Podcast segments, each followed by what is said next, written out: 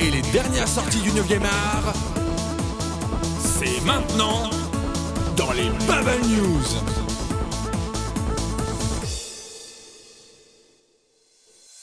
Bonsoir à tous chers auditeurs et bienvenue dans les Bubble News, votre pastille hebdomadaire consacrée à l'actualité de la bande dessinée, qu'elle soit européenne, américaine ou asiatique.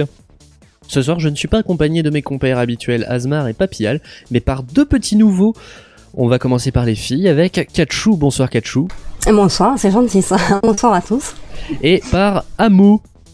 Bonsoir, moi je suis presque une fille, j'ai fait littéraire. oh le, oh le macho. Bref, passé euh, ce petit écart de conduite euh, de début, on précisera que Kachou sera là pour nous parler de comics dans les Bubble News à l'avenir et que Amo nous parlera de manga. Et ça tombe bien, Amo, je te laisse tout de suite la parole pour nous parler de ta première actualité de la semaine.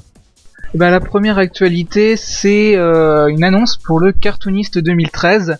Alors le cartooniste, euh, c'est euh, c'est en fait une des principales conventions euh, françaises, manga et animé, mais une des principales de la fin des années 90, début 2000. C'est-à-dire c'était installé à Toulon, le cartooniste, et globalement c'était un des, un des premiers grands salons à l'époque où le Japan Expo n'existait pas. La cartooniste a donc pris fin au milieu, comment dire, au milieu des années 80. Je dis n'importe quoi au milieu plutôt 2004-2005 et il décide de refaire le cartooniste pour Toulon en 2013 et une des principales annonces c'est euh, la tenue d'une exposition dédiée à Osamu Tezuka, le petit papa donc euh, on va dire d'Astro Boy et compagnie, c'est-à-dire Blackjack, euh, le roi Léo peut-être. Donc il y aura une grande exposition dédiée à Astro Boy au cartooniste et donc je rappelle donc le cartooniste 2013 aura lieu à Nice et ça aura lieu le 21 et 21 avril 2013. Et bah du coup on sait pas ce quelle est la meilleure nouvelle de ça, une expo sur Tezuka ou le retour du cartooniste.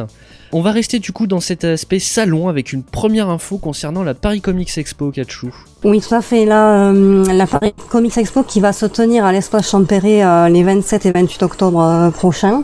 En fait ça va être l'opportunité de pouvoir enfin rencontrer euh, l'équipe d'Urban Comics qui va avoir pour la première fois un stand dans un salon de bande dessinée puisqu'en fait il n'avait pas été présent ni au Festival d'Angoulême ni à la Comic Con l'été dernier. Je pense du coup qu'on peut parler de, de, double événement et Urban a décidé de mettre les, les petits plats dans les grands en invitant euh, cette année RM Guerra, l'auteur de Scalp, et euh, Ricardo Burchielli, qui est le dessinateur de DMZ, deux séries Vertigo qui euh, comptent parmi les plus belles publications de l'éditeur. Par contre, je ne sais pas si euh, un autre auteur qui est prévu, qui s'appelle Guillaume March, euh, sera en dédicace euh, sur le stand d'Urban. Ce qui est sûr, c'est que je pense que la, la liste va, va s'allonger dans les semaines à venir et euh, on vous tiendra au courant, bien évidemment. On rappellera d'ailleurs que Urban négociait avec RM Guerra des couvertures exclusives pour l'édition française de, des volumes reliés de Scalped. Pour ma part, eh ben, je vais rester sur les festivals puisque cette semaine a eu lieu la première annonce, enfin les premières annonces concernant le prochain festival de la BD d'Angoulême, festival international, on le rappelle, et ce sera surtout la 40e édition, donc une édition anniversaire qui se déroulera du 31 janvier au 3 février prochain avec des événements très intéressants comme une exposition sur Uderzo, le dessinateur de Astérix, mais également des rencontres autour du manga pour présenter un petit peu la culture asiatique et la bande dessinée qui va avec. Le musée de la bande dessinée évidemment sera ouvert pour les visiteurs. Une exposition sera consacrée à Mickey et Donald, intitulé Tout un art, Mickey et Donald Tout un art. Enfin bon bref, il y a plein d'autres événements, je vous invite à aller directement sur le site du Festival de la BD d'Angoulême et de télécharger les infos comme les prix, les moyens d'accès, etc. etc. On retourne du côté du manga avec Amo et qui va nous parler de Kana. Oui, Kana qui a décidé de cette semaine sur son blog, donc kana.fr slash blog, de faire découvrir à tous les lecteurs français, euh, eh bien, euh, comment on fait un manga en français, c'est-à-dire comment on fait passer du japonais au français, quelles sont les différentes étapes qui sont nécessaires à sortir un manga en France simplement. Donc ils ont pris comme exemple le dernier tome de Naruto. Et donc chaque chaque jour, on avait donc chaque étape. Donc on avait la traduction, le lettrage, l'impression, la maquette. Enfin voilà, euh, plein de petits détails assez rigolos, assez intéressants à savoir, qui permettent de se rendre compte que adapter un manga ou même un comics n'est pas forcément juste une affaire de remplir des bulles et de les remplacer des caractères japonais par des caractères français et voir que c'est bien plus que ça. Donc c'est sur kana.fr/blog. Merci beaucoup, Amo. En fait, tu nous as parlé de seulement trois invités. Euh, il y en a beaucoup plus à la Paris Comics Expo, Kachou. Oui, oui, tout à fait. Euh, là, le, choix euh, est, très très grand pour les amateurs de, comics. je peux commencer par citer un des, plus grands, une, véritable légende vivante, qui s'appelle John Higgins, qui est en fait le coloriste de, de deux grands comics cultes, qui sont Batman, The Killing Joke et Watchmen de d'Alan Moore qui sera là donc sur le festival. Euh, on peut également euh, citer euh, Mike Huddleston, qui est le créateur de la série Butcher Baker, The Righteous Maker.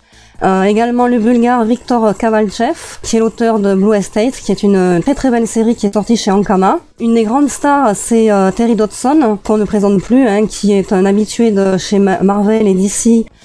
chez Marvel, il a fait les Defenders et chez DC, il a fait Wonder Woman.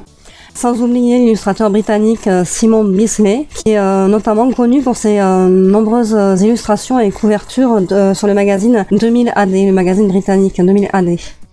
Merci beaucoup. Moi, je vous parlais d'une affaire qui, fait grand bruit, qui fait un peu grincer des dents dans le milieu de la bande dessinée. C'est la volonté de Dupuis de passer par My Major Company BD pour faire financer une édition spéciale du prochain tome de Largo Winch, le tome 18 qui sort cette semaine. Donc euh, un projet donc façon Kickstarter, hein, My Manager Company c'est juste un équivalent français, donc où les, lecteurs, les fans payent un certain montant pour financer le projet et euh, suivant ce qu'ils ont payé ont droit à des récompenses. Mais on est en droit de se poser la question comment Dupuis, qui est quand même un éditeur de BD, qui est loin de souffrir de la crise, hein, qui continue quand même euh, à bien vivre avec de grosses grosses licences Largo Winch en tête, euh, peut avoir cette volonté de faire payer les fans pour avoir euh, soi-disant une édition spéciale. Déjà qu'une édition spéciale ça coûte cher, pourquoi faudrait qu'en plus ce soit au lecteur de financer ce projet? On va pouvoir passer maintenant aux sorties du mois. Alors moi je vais commencer direct par euh, quelques sorties côté euh, franco-belge. Moi je vous conseille énormément la série Alter Ego, notamment parce que cette semaine sort Ultimatum, euh, le tome final de la saison 1. Donc le principe d'Alter Ego est très simple, il y a 6 albums qu'on peut lire dans n'importe quel ordre et qui racontent à peu près la même histoire mais centré sur un personnage euh, en particulier. C'est vraiment absolument génial à lire. Et comme je le dis, c'est vraiment, on peut lire dans n'importe quel ordre. Essayez-le. Euh, si vous jamais vous connaissez quelqu'un, demandez-lui dans quel ordre il a lu et essayez de vous trouver votre ordre à vous et de définir aussi quel est l'ordre idéal. Je pense quand même qu'il y a un ordre idéal. Donc cette semaine, il y a un tome 7, un tome qui lui nécessite d'avoir lu tous les autres et qui conclut euh, cette saison 1 et qui est assez sympathique et qui répond à certaines questions. L'autre sortie très attendue de cette semaine, c'est le tome 7 de, des notes de Boulet, intitulé Formica Punk. Donc on présente plus Boulet, ce blogueur BD qui est maintenant chez Delcourt depuis assez longtemps, dans la collection Shampoing. Euh, donc un tome euh, évidemment immanquable, avec euh, toujours son humour très particulier et son regard très personnel sur le monde qui l'entoure et sur ce qui fait son univers, ce qui fait sa vie. Donc n'hésitez pas à retrouver ça chez Delcourt dans la collection Shampoing, donc la collection dirigée par Lewis Trondheim. Amo, parle-nous de manga s'il te plaît, parle-nous des mangas qui arrivent, qui sont arrivés et qui sont absolument immanquables.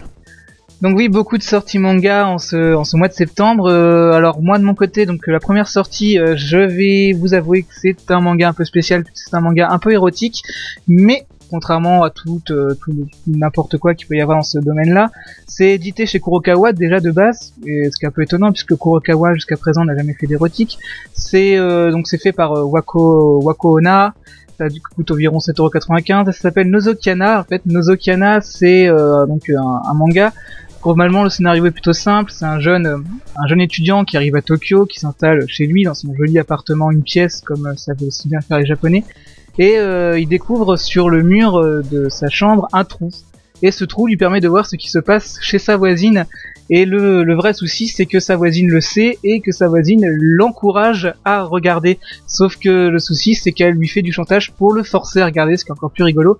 Et dans tout ça, en fait, c'est, euh, ça paraît très un peu un peu vulgaire dit comme ça, mais en fait, c'est assez intéressant comme manga puisque ce manga érotique a un scénario, ce qui est pas vu tous les jours, et euh, un scénario qui lorgne du côté un peu de la comédie romantique, de la romance tout court, et euh, bah, dit des choses plutôt intéressantes mine de rien. Et euh, au-delà, au-delà de quelques, de quelques scènes érotiques un peu qui font parfois un peu obligatoires, se cache en fait un manga qui est plutôt intéressant à la lecture et beaucoup mieux que ce qu'on pourrait penser.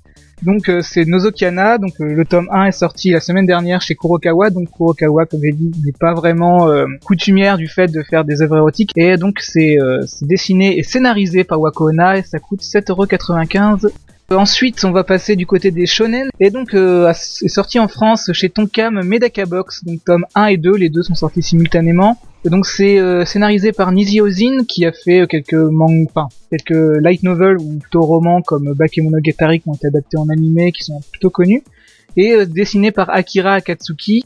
Et Medaka Box, donc c'est un pur shonen dans la pure tradition un peu un peu scolaire, un peu on va dire à la Reborn ou à la à d'autres mangas qui peuvent peut-être un peu collège fou aussi ou euh, High School.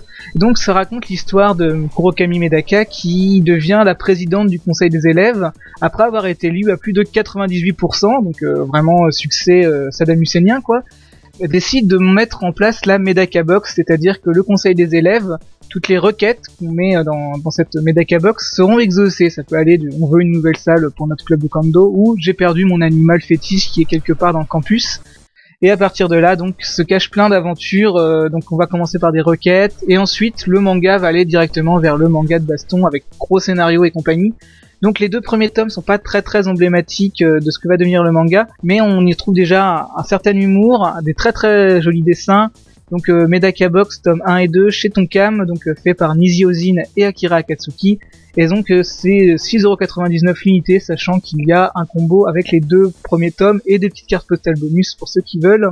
Et enfin la troisième sortie, c'est un dernier tome, c'est Puella Magi Madoka Magica, qui se termine au tome 3 chez Doki Doki.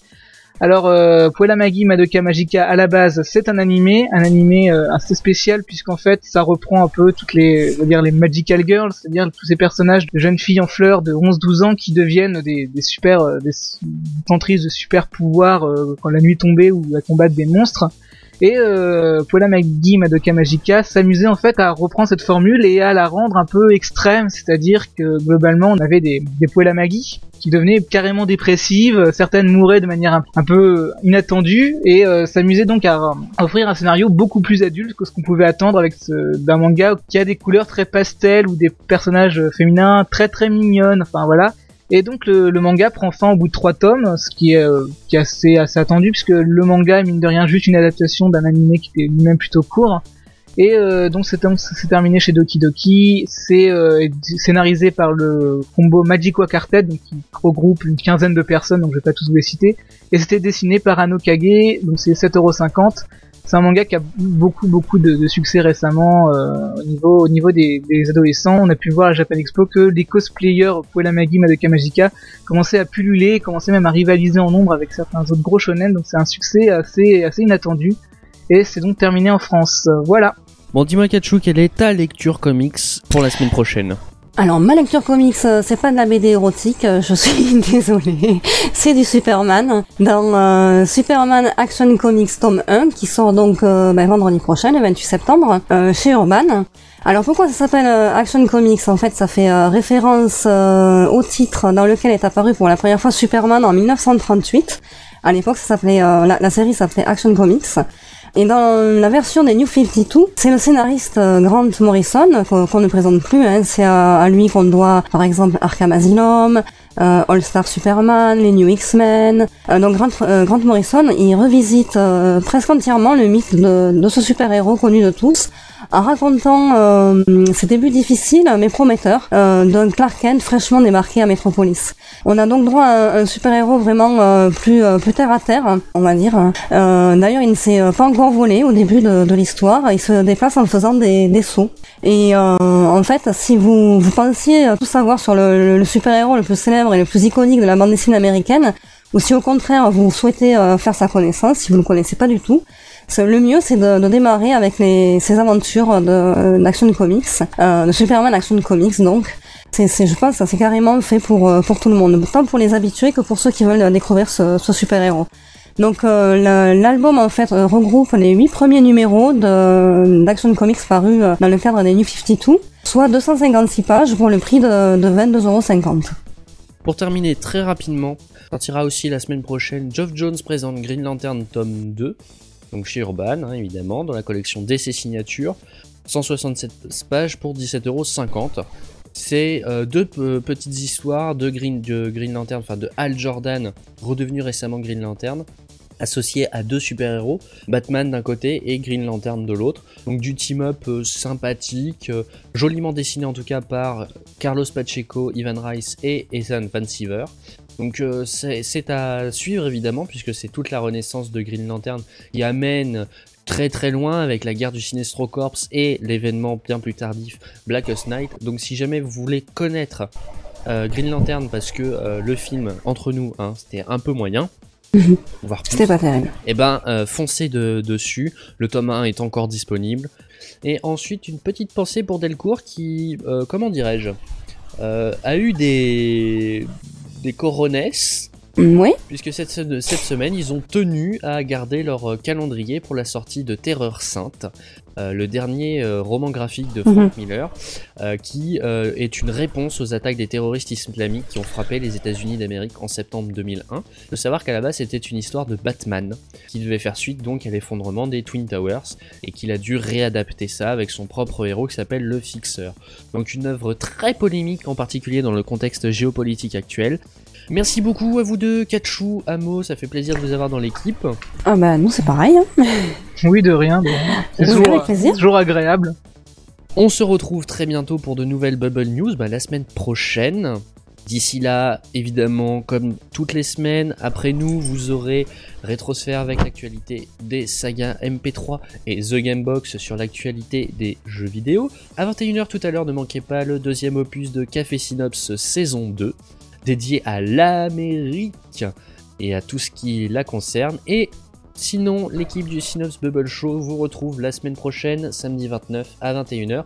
À la semaine prochaine, merci beaucoup, ciao ciao. Bonne soirée. Salut